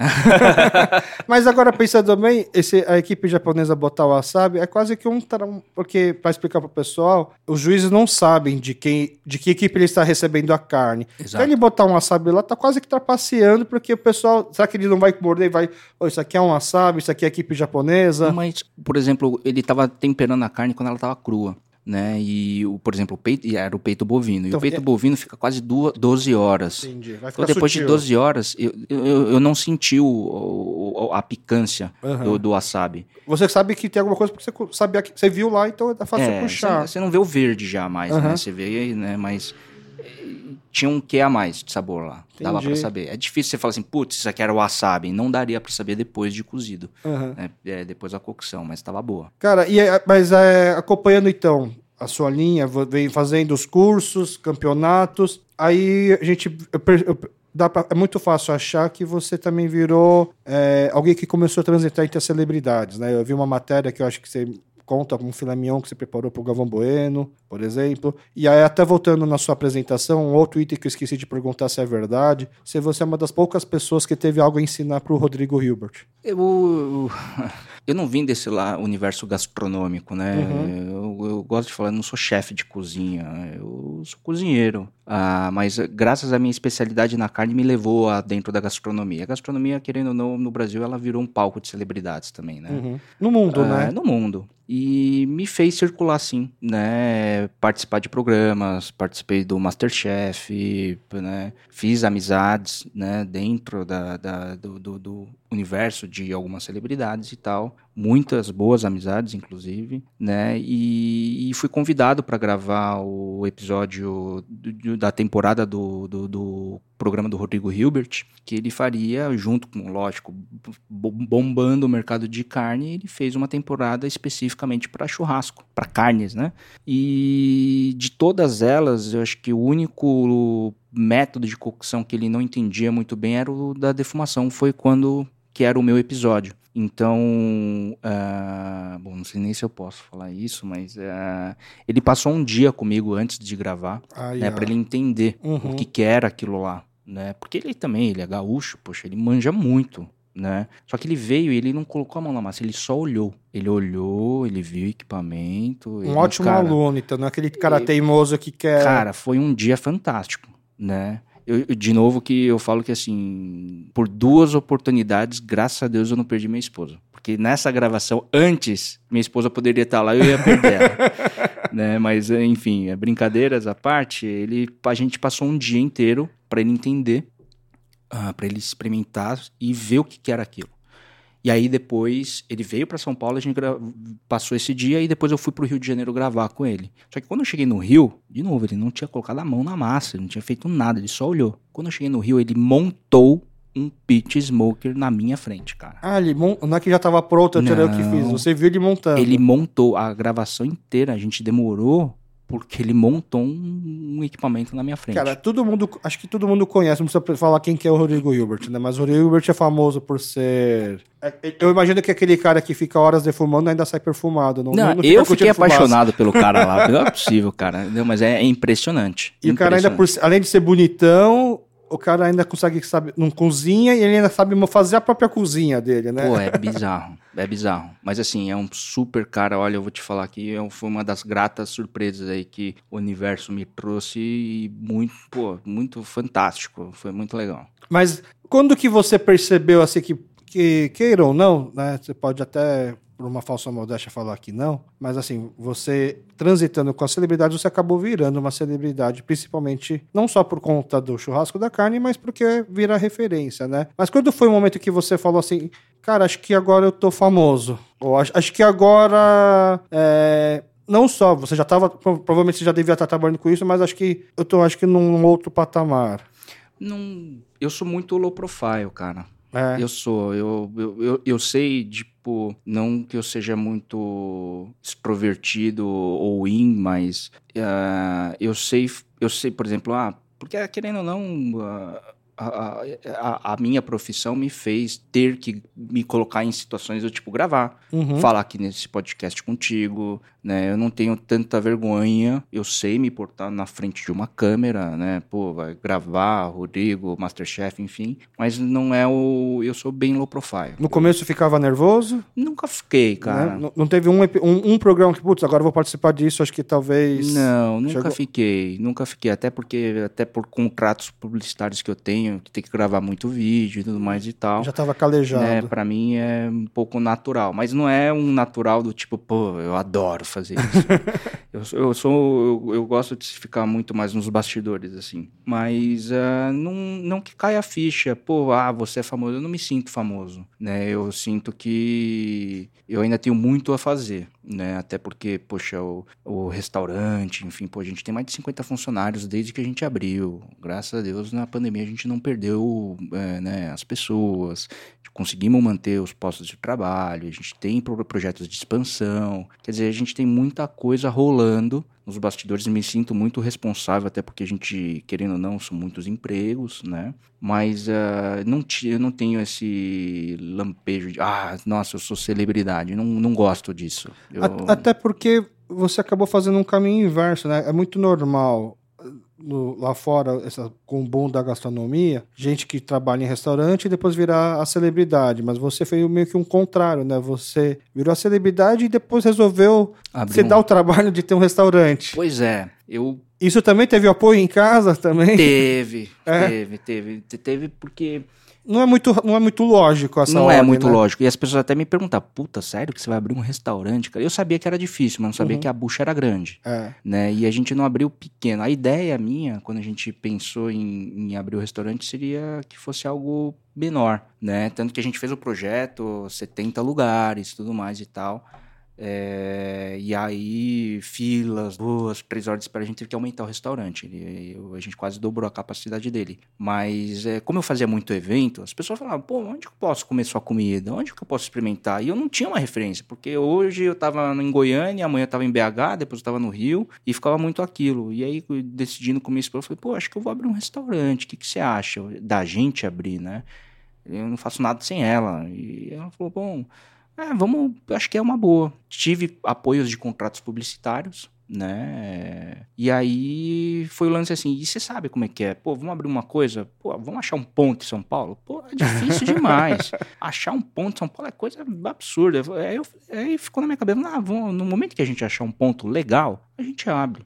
No dia seguinte, minha esposa, bom, achei um ponto aqui, já falei aqui, de, depois de amanhã a gente vai vir visitar, quer dizer, ela já achou. E aí foram 11 meses de obra, cara, e aí, tipo, no começo eu pensava muito simples, não, vou colocar uma churrasqueira lá no cantinho, pego umas mesas de bar, umas cadeiras mesa branca e vamos para cima. A minha esposa falou, cara, jura? Você tem ó, contrato publicitário com tais marcas, você tem uma carreira aqui, lá, lá, lá. Você dá curso, você vai servir os seus clientes em mesa e cadeira de plástico. Eu falei, mas qual o problema? Não, não, não.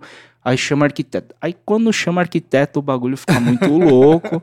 As coisas tomaram um outro tipo de proporção, né? Vieram apoios, né, de marcas, enfim, e a gente conseguiu tocar. Eu acho que o pouco que eu tive um feedback do quanto que talvez o nosso trabalho representasse muito, né, fora, foi quando a gente abriu o restaurante. Porque até então eu não era vendedor de nada. Eu dava meus cursos, dava palestra, fazia muitos eventos, né? Mas quando eu abri um restaurante só nosso, foi quando naquele primeiro eu falei assim: "Meu, vamos abrir dia 20 de novembro, porque 20 de dezembro, porque, cara, acho que dezembro, nessa semana de quase Natal, Réveillon, a cidade vai estar tá vazia, a gente vai estar tá tranquilo e eu não, e eu, eu, eu, não, eu não gosto de passar perrengue. Eu não quero que é, as pessoas, os meus funcionários, ficam batendo cabeça. E a gente já tinha muita gente contratada, enfim, todo mundo já treinado. Eu falei, bom, vamos pegar bem essa semana, porque acho que a cidade está vazia, a gente vai começar bem devagar o nosso soft opening. Cara, dia 20 de dezembro nem divulguei nem nada, abrimos. Cara, três horas de espera. Nossa. Aí foi a semana do até o Natal, aí foi dia 20, 21, 22, 23. Então dava pra pessoa chegar, pedir um brisket, ficar na espera e você começar a fazer o brisket da pessoa que vai comer. Né? Pois é, foi uma loucura. E aí eu falei, cara, bom, nossa, o que que foi isso? Né? E passou Natal. Aí eu falei, bom, na semana do Natal, entre Natal e Réveillon, a galera vai viajar. Então vamos ficar mais tranquilo. Cara, três horas de espera. Então, dia 26, 27, 28, 29, 30 de espera. Fomos um meu, apavorado. E aquele. Bom, vamos agora pro janeiro, né? Todo dia 2 a gente volta. A galera também, a cidade tá vazia. Cara, e aí foram três horas de espera todo dia. Foi quando a gente decidiu. Tinha uma área kids no restaurante, porque minha esposa falou: não, área gente, kids. É, eu, não, precisamos ter área kids, tal, não sei o quê. Só que não vinha criança, vinha terrorista lá. E as crianças pegavam os brinquedos, arremessavam pras mesas tal. E eu falava: meu, a gente precisa tirar essa área kids, colocar mais mesa lá. E depois de uma longa e dura batalha com a minha esposa, a gente já resolveu tirar e colocar mais mesa. Aí a gente dobrou a capacidade do restaurante para tentar diminuir essa fila de espera, né? E Mas aí, aí foi... quando você aumenta a capacidade, você vai ter que aumentar a cozinha praticamente. Também. Aí foi Tudo, onde né? eu caguei. Ah, aí, aí, ficou pequeno. Ficou pequeno e durante. Aí, mas aí logo em seguida veio a pandemia. Tá. Né? E a pandemia nos do... trouxe outra maturidade, outra forma de enxergar. Quer dizer, aquele início de 20 de dezembro até fevereiro, né, quase março, aliás, a gente, a gente foi duramente assim no, no desespero, trabalhando com horas e horas de espera, e aí a pandemia nos trouxe a maturidade de, opa, vamos entender o que que tava legal, o que não tava, vamos corrigir para o momento que da retomada. Foi no momento da retomada que a gente conseguiu, né, reorganizar a nossa vida, né, para atender todo mundo com mais tranquilidade. E também o, a forma de consumo mudou agora na reabertura. Antes era fila de segunda a segunda, agora a fila é só de quinta em diante, segunda, terça, quarta um pouco mais tranquilo. Muitas empresas em volta saíram. Você faz reserva lá? A gente faz reserva só para o primeiro horário. Primeiro horário. Que é complicado, e, é. né? E aí, agora que a gente está num momento de expansão, a gente pegou o imóvel do lado, quer dizer, a gente está crescendo. Eu falo que a, a, empresa ainda é muito nova, muito embora, né, é um pouco já conhecida, enfim, mas estamos uh, curtindo. Eu falo que lá, cara, a gente precisa curtir precisa curtir. O nosso dia a dia é curtir. Você fala que não gosta de tomar, passar perrengue, não quer que a equipe passe perrengue, mas você está expandindo o restaurante de tamanho e você ainda resolveu abrir as Dark Kitchen para delivery. É, cara, eu preciso parar um pouco. É, é, acho que eu... você precisa rever se você realmente não gosta de passar o é, perrengue, né? É, a gente está num momento de expansão. A gente, uh, além da Bark Crust, nosso restaurante, a gente tem, aliás, tem o plano dela. Né, eu tenho a outra empresa de eventos, a gente tem a Pitmas Brasil e agora a gente fez a Midstock. É, eu queria perguntar, porque o restaurante, né, para quem não tem o sonho de abrir um restaurante, um bar, né? O pessoal esquece que a parte do glamour que é que você perde tempo, você não perde, você perde a sua vida social, você tem que ficar lá. Mas você está conseguindo tocar os eventos, todos os projetos de, de competição, tudo isso ao mesmo tempo?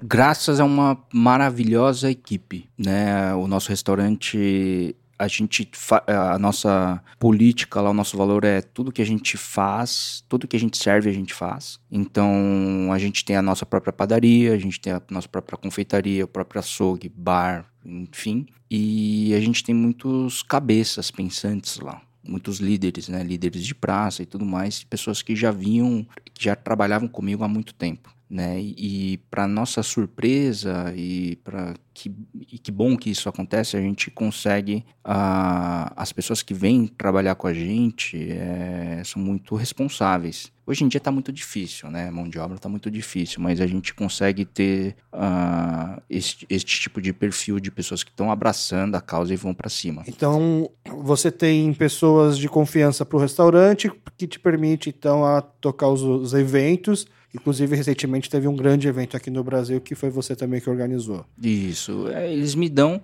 essa vo volta da nossa vida, da, da, da, da, pandemia, em cima dos meus contratos que eu tenho. Eu tenho algumas responsabilidades, gerar conteúdo e tudo mais e tal. Ah, quer dizer, eu não conseguiria fazer nada disso se não fosse uma equipe muito afiada. Então a gente tem uma equipe boa no restaurante. Uh, os projetos de expansão a gente tem responsáveis que tocam, né? E, uh, e mesmo assim, eu tô praticamente todo dia lá, né? o meu QGzinho fica lá. Então de lá eu consigo tocar tudo que dá para tocar e a equipe me dá essa, essa, esse respaldo, essa base para eu poder seguir com meus compromissos aí. E entre eles foi o Midstock, né, que foi recentemente. Para quem não sabe, o Midstock é um grande evento que não é nacional, na verdade. Você trouxe um evento de fora para cá. É, a, a, o evento ele é um festival de barbecue musical, é um dos maiores do mundo. Ele foi criado na Austrália, né? Ele acontece em Sydney, Melbourne, Toowoomba e Auckland, Nova Zelândia. O dono, o fundador da Midstock é um grande amigo meu, né? E eu namorava, porque eu acho que o evento ele tem uma linguagem muito próxima com a nossa cultura, a forma da gente se expressar de música, de churrasco e tal. Mas ele é um uh, evento focado no American Barbecue ou o carne geral? geral? Ah, geral. Entendi. Né? É diferente porque aqui no Brasil é, os modelos de eventos são muito open bar, open food, uhum. né? gastronômicos, né? E aí incrementa-se com música. A gente quis fazer algo muito mais pegada Woodstock, churrasco, música, muito mais Rock in Rio, churrasco, música, né? Então a gente trouxe esse evento uh, pra, da Austrália, era para acontecer em 2020, mas por conta de tudo não deu. A gente fez pela primeira vez em 2022. É, foi escolhido Sorocaba pelo espaço que a gente conseguiu, porque é um evento de três dias, grande. Então ele contou com uh, dois palcos, música o tempo todo, sexta, domingo, churrasco, praça de alimentação. Não era, não foi open bar, open food, porque Ah, a gente você- quer trazer algo mais ah, sustentável, algo mais responsável no- na questão Aham. do consumo, né? Mas foi um evento muito bonito. 32 mil pessoas circularam o evento. Ah, então você paga o ingresso e lá você paga o que consome. Exato. É ingresso que tem ingresso meio amigo, né? Você dá um quilo de alimento, paga meu ingresso, minha entrada. Aham. Foi muito legal. É, E eu, eu prefiro um evento assim, na verdade, porque os eventos que eu fui, que era Open Food, Open Bar, né? Acho que como. Não tô falando que é todo mundo, mas o, o, o cara que vai fazer a comida lá, ele já tá com. Ele já foi pago para isso, ele leva a cota dele e faz no tempo dele, né? E aí ele solta um pouco, depois espera, espera, espera, espera fazer aquela fila de novo, não sei se é de propósito, e aí depois solta de novo. Aí nesse evento, como. Então, você paga porque você come, lógico, deve ter as filas também nas coisas que as pessoas têm mais procura, mas ao mesmo tempo é uma coisa assim mais controlada. Mais assim, democrático. é, o público que controla mais a, né, a demanda, né? Exato. E, cara, foi, puxa, Aí muita música. O muita... expositor, ele, ele vende e aí fica uma porcentagem pro pessoal da organização e o Isso. resto ele que leva. Exato. Entendi. né? E a, a gente tem a Meat Stock, o evento chama Meat Stock, e tem a Sweet Stock lá dentro, que é a área de doces. Ah, que animal. né? Então tem doce, tem muita atração para família, muita atração para criança, tinha arremesso de machado, tinha pô, é, é para família. É, eu, eu- o, o mood do evento que eu queria muito que acontecesse e graças a Deus aconteceu foi a galera deitar na grama Entendi. sabe? E, tipo assim, puta, estender uma canga e falar, meu, eu vou curtir aqui, né? Aí tinha área pet, tinha até um porquinho pet na coleira. É muito engraçado, muito legal. Mas ah, eu acho que a gente conseguiu conquistar esse mood que a gente queria dar, que é o conforto da família para curtir um baita de um churrasco num evento musical de três dias. E, e a forma de estrutura também é, é assim lá nos eventos da Oceania? É, também não é open? Ele não é open, né? O, o, o Jay, que é o, o, o fundador e dono da Midstock, a gente trouxe ele pra cá, né? Obviamente, primeira vez fora da- de lá. É, ele até chorou, né? De ver, porque, pô, a marca que ele criou chegou aqui, né? com- é, Que animal. Mas é que lá ele é feito num ambiente que é um estacionamento de um grande estádio. estádio. Ah, é que ela tem ele chama acho que é de alligator, É. de fazer o churrasco no Isso, estacionamento, né? tailgate e tal, não sei o quê. E aqui a gente fez numa área com meio que um campo, muito arborizada. Então foi Entendi. bonito de ver. Entendi. Né? E quando ele viu aquele mar de pessoas, 32 mil pessoas, bicho, cara, caiu em prantos, porque ele falou: olha só, sabe, uh, o que a paixão nossa de Barbie que o musical fez, meu, passar, ultrapassar outro continente, sabe? Foi muito legal. E, e aí, então você, você pode fazer o mini stock mais vezes, né? E, tanto no Brasil quanto fora também, por exemplo, América Latina, por exemplo. Eu, eu- vamos falar que o nosso acordo é usar a marca na América do Sul, Tá. né? A gente já tem planos, né? 2022 foi esse primeiro, o próximo já acontece em 2023. É, é, a frequência a gente tá para decidir agora, porque foi um evento muito grande, Uhum. envolveu quase um ano de planejamento, né? Mas é isso, é, com certeza vão acontecer outras edições. Junto com a Midstock acontece os eventos da Pitmaster Brasil, que são as competições Dentro do né, mini stock. Dentro do Midstock. As competições da Pitmaster Brasil não acontecem somente na Midstock, acontecem né, Aham. em outras, outros eventos. Então é isso, minha vida ela tá hoje entre ser marido, ser pai, a tocar o restaurante, a expansão do restaurante, o- as competições de norte a sul do Brasil e os eventos da Midstock. Falta o açougue, então. É, o, o açougue que, né, na realidade a gente... Eu, eu, eu- estar dentro do açougue, dentro do meu restaurante é uma terapia pra mim, né? No momento que eu, cara, tô ah, naquela ansiedade tal, eu preciso pegar, serrar uma peça de trade, dar uma lapidada, brincar um pouquinho, porque é um momento que eu acalmo, né? Mas é isso. E existe essa diferença dos cortes americanos dos cortes brasileiros, por exemplo, né? E aí é bom que você, fazendo a desossa, você decide o que você quer. Você não precisa ficar esperando o mercado falar que agora hoje eu tenho picanha, hoje eu tenho brisket, por É. exemplo. A forma de desossar brasileiro e americano é diferente, né? Lá eles desossam muito em grupo de músculos, né? Aqui a gente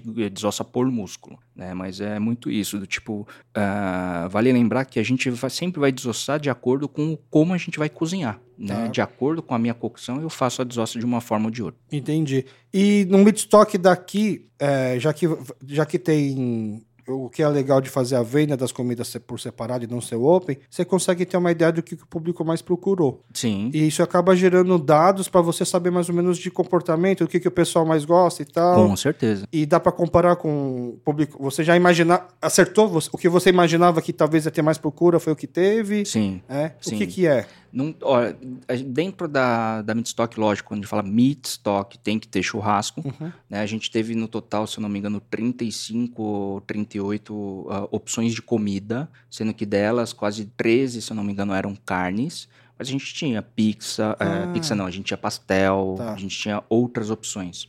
Né? Inevitavelmente, em qualquer evento, seja de churrasco, qualquer evento, o que mais vende é lanche, burger. Burger é de fato o que mais vende. Entendi. Mas dentro da praça de carne, a brisket foi o mais pedido. Isso é um pouco surpreendente, né?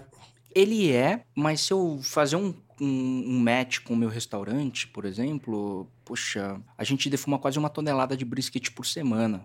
É, é loucura, sabe? Do tipo. É o carro-chefe. É o meu carro-chefe. Hambúrguer É, também? Hambúrguer também. Isso que eu sirvo outras carnes, eu tenho fraldinha, grelhadas, né? Então, quer dizer, entre o grelhado e o defumado, lógico que a galera sempre vai comer uma picanha, vai ter o grelhado. Então, mas a pessoa vai no. Burger King comer uma picanha grelhada? Não, o pessoal vai pra pegar brisket. Ah, tá. É, bizarro. é, eu não, eu não sim, com todo né? respeito à picanha, seu restaurante, eu não iria lá comer uma picanha. Não, mas lá sai muito grelhado, viu? É? Mas, é, meu, obviamente, meu carro-chefe é o brisket e os dry. Sabe por quê? Por exemplo, quando eu vou com a minha esposa jantar num restaurante onde a gente sabe que é um puta de um chefe, a gente quer sempre comer aquilo que a gente sabe que teve muita mão do chefe. Porque pedir um, um bife, digamos assim, é- acho que é a parte mais fácil dele fazer, sem querer menosprezar, né? Então Tá. a gente sempre pede assim, onde que vai realmente entrar toda a mão nele, né? Às vezes, por exemplo, um tartar, né? Um steak tartar, assim, uma carne crua onde ele vai precisar Manipular. manipular bem pra gente poder ver a assinatura do chefe. Então, por isso que, assim,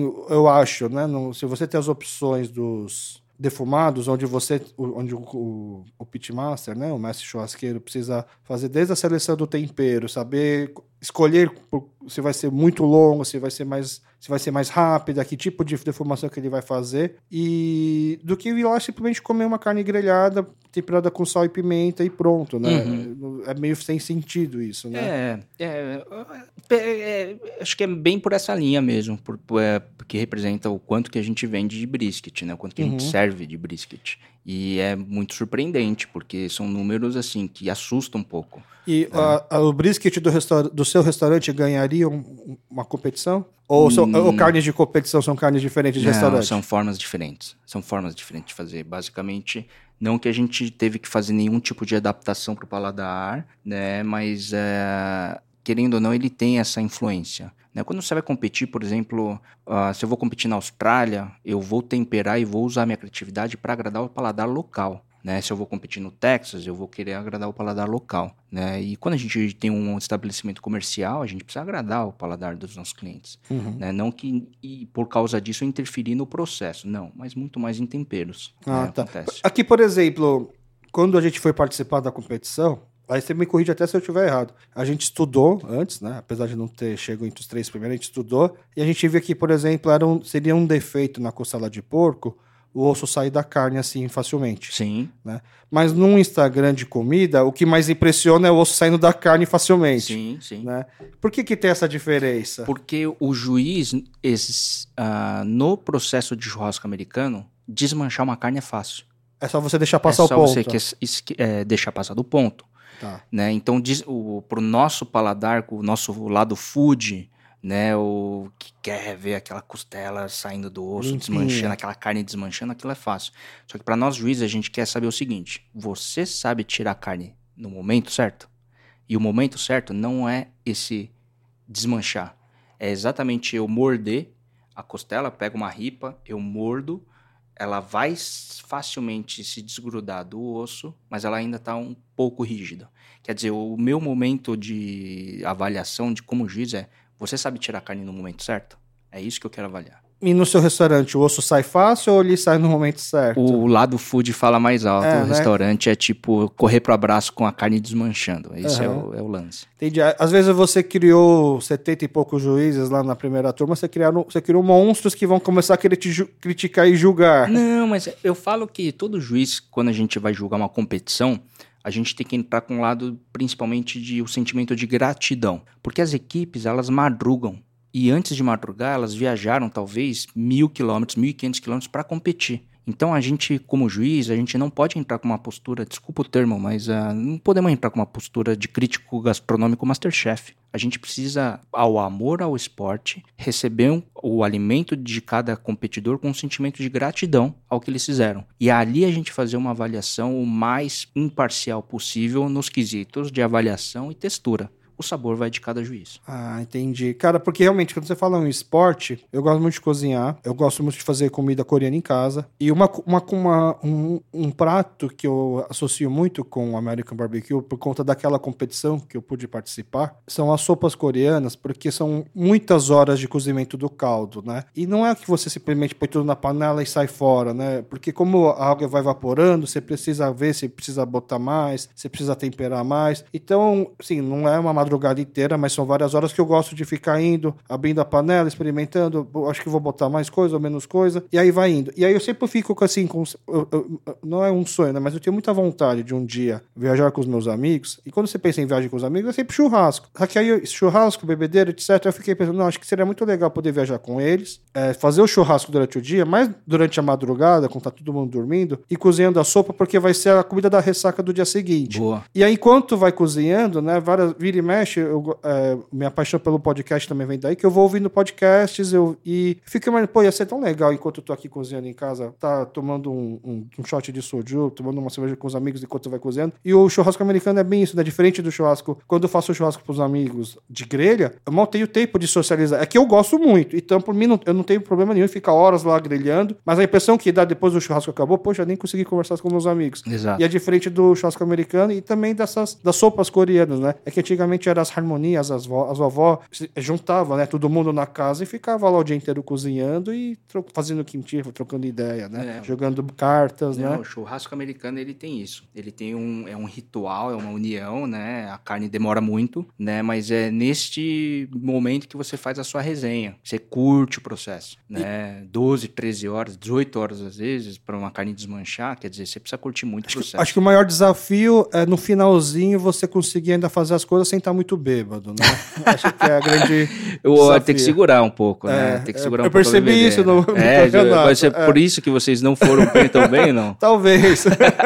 Não, mas é, é uma cumplicidade muito grande, ainda mais quando você madruga, né? Uhum. Existe, a, querendo ou não, a dificuldade da madrugada. Ah, mas pô, será que é difícil? Pô, cara, a gente tá queimando óleo, andando de pneu murcho, furado, nossa idade bate. a gente envelhece né? muito mais rápido, É, né? Então, exige, a madrugada é um perrenguezinho, né, na hora de cozinhar. Então, Ainda mais que você tem que ficar todo momento vendo se a temperatura tá boa, como é que tá a carne e tal. Mas é, eu, acho, eu acho muito gostoso. Eu acho que é muito mágico, eu falo. Essa madrugada é muito mágico. E o churrasco americano começou a fazer. é, ele, ele é lento, porque ele pega carnes mais rígidas. Teoricamente, eram menos valorizadas. Então, te- antigamente, dava pra falar que eram carnes mais baratas, né? Sim. Hoje ainda dá pra falar isso? O, bris, o peito bovino, né? Que antigamente não era brisket que falava, era peito bovino, né? Por exemplo. O granito. Aumentou de preço por causa dessa procura? Eu lembro que na época, uma- quando a gente queria falar muito de American Barbecue no Brasil, muito, poucos frigoríficos sabiam desossar o peito da forma que a gente queria. E na época a gente pagava 13, 14 reais. Hoje você tá em quase 40. Sim, te- teve a inflação, mas teve muito mais o impacto da Teve. valorização do corte. Com certeza, com certeza. Porque, por exemplo, a minha sogra, né, cozinha muito bem, e aí aqui no Brasil, quando ela descobre que as carnes que na Coreia eram super caras, aqui é muito desvalorizado, né, tipo rabo, Uhum. né, língua, principalmente, né, língua bovina na Coreia é um prato super caro. Uhum. E é, o músculo também, né? Tanto que eu descobri com ela, né? Assim, eu já comia esses pratos, mas eu comecei a gostar muito mais depois que eu casei, depois que fui apresentado à família da minha esposa, né? A comer esses pratos. Né? Aí, aí a gente fica pensando, nossa, é, até um tempo atrás, não- até deixa vou até explicar de forma devagar para não ser mal interpretado. Um tempo atrás saiu uma matéria criticando o atual momento da economia, falando que o, o brasileiro estava comprando osso para poder se alimentar. E o osso na Coreia também é super caro, porque é a partir do osso que você faz todo o caldo, né, das Sim. coisas, né? E essa, essa coisa que você falou da, do consumo consciente, né, não é simplesmente também não só comer medo, mas é respeitar e valorizar o animal como um todo, né, que se sacrificou para a gente poder comer e aproveitar todo ele, né? Então, eu até fiquei besta num, numa série que eu vi de comida coreana, que eles falam que só na cabeça do porco tem 35 cortes diferentes. Uhum. Né? E pra gente aqui no Brasil seria simplesmente cabeça, cabeça.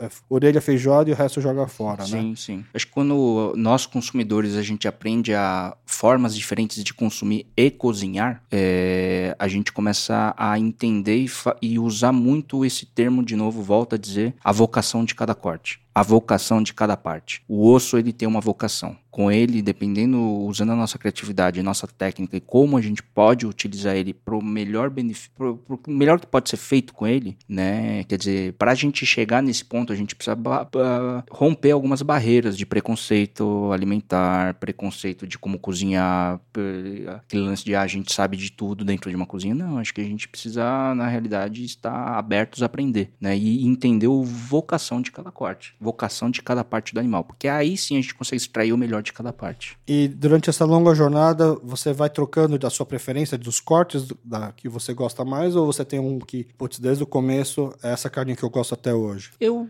eu acordo com vontades. Tem dia que você acorda com aquela vontade de comer uma picanha na grelha e acabou. Uhum. Né? Assim como tem dia que eu acordo com aquela vontade de curtir o longo processo e fazer uma baita de uma costela, né? Então eu não tenho muita preferência, não. Eu acho que uh, eu acordo com vontades. Boa. A gente já estourou o tempo para variar, quando é comida não consigo me segurar, dá para o pessoal perceber. É, nessa parte final do programa, eu peço para o convidado passar para a gente as suas recomendações. A primeira na parte, o que, que a gente pode assistir na televisão, no streaming, que você recomenda, seja ligado à cultura, às raízes coreanas, seja ligado à sua, à sua área de conhecimento maior, e também depois uma dica gastronômica, se possível, alguma coisa que lembre a comida de mãe, uma comfort food, também um, um lugar além do seu restaurante, que, né, obviamente, que você acha que seja um, um lugar legal para comer uma carne? Olha, referências em streaming. Ah, eu não sou, não era muito de consumir conteúdo streaming, mas graças à minha esposa eu tenho acompanhado algumas novelas coreanas. Ah, é? Né? Muito legal. Então, Netflixão rolando no sofá de casa, né? E eu. Muita gente falava Coreia drama, não sei o quê, não sei o quê. Eu, eu comecei a consumir. Muito bom.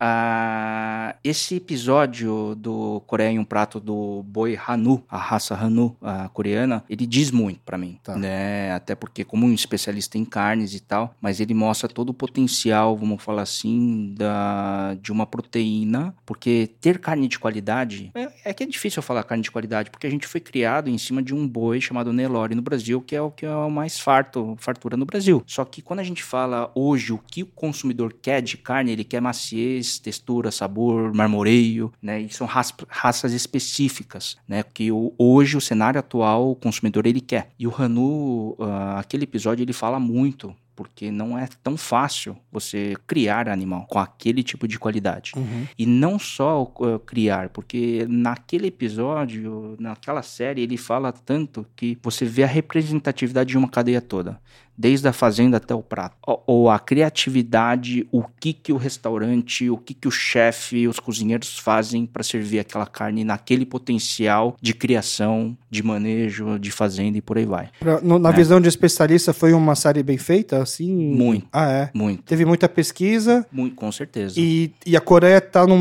apesar de não ser um país farto em carne, ele tá num caminho bom? Foi um lance assim do tipo, eu como coreano, especialista no assunto foi como a Coreia fazer um gol numa seleção brasileira. Entendi. Tipo, todo, ninguém espera. Tá. Ninguém, o mercado inteiro tá, sabe? Lógico que os grandes especialistas conhecem a raça e entendem. Mas pro grande mercado mainstream, quando vê aquilo lá, fala, nossa, nunca imaginei. Eu, eu, por exemplo, quando o pessoal pensa em carne, o supra-sumo da carne, a galera pensa em Wagyu. Uhum. Mas o que a gente colocou lá, é falou assim, cara, existe o Wagyu, mas existe o Hanu. E é isso que, tipo, deu aquele Korean Proud, sabe? Do, Tipo, uhum. olha que legal legal, sabe? Entendi. Que legal que aconteceu.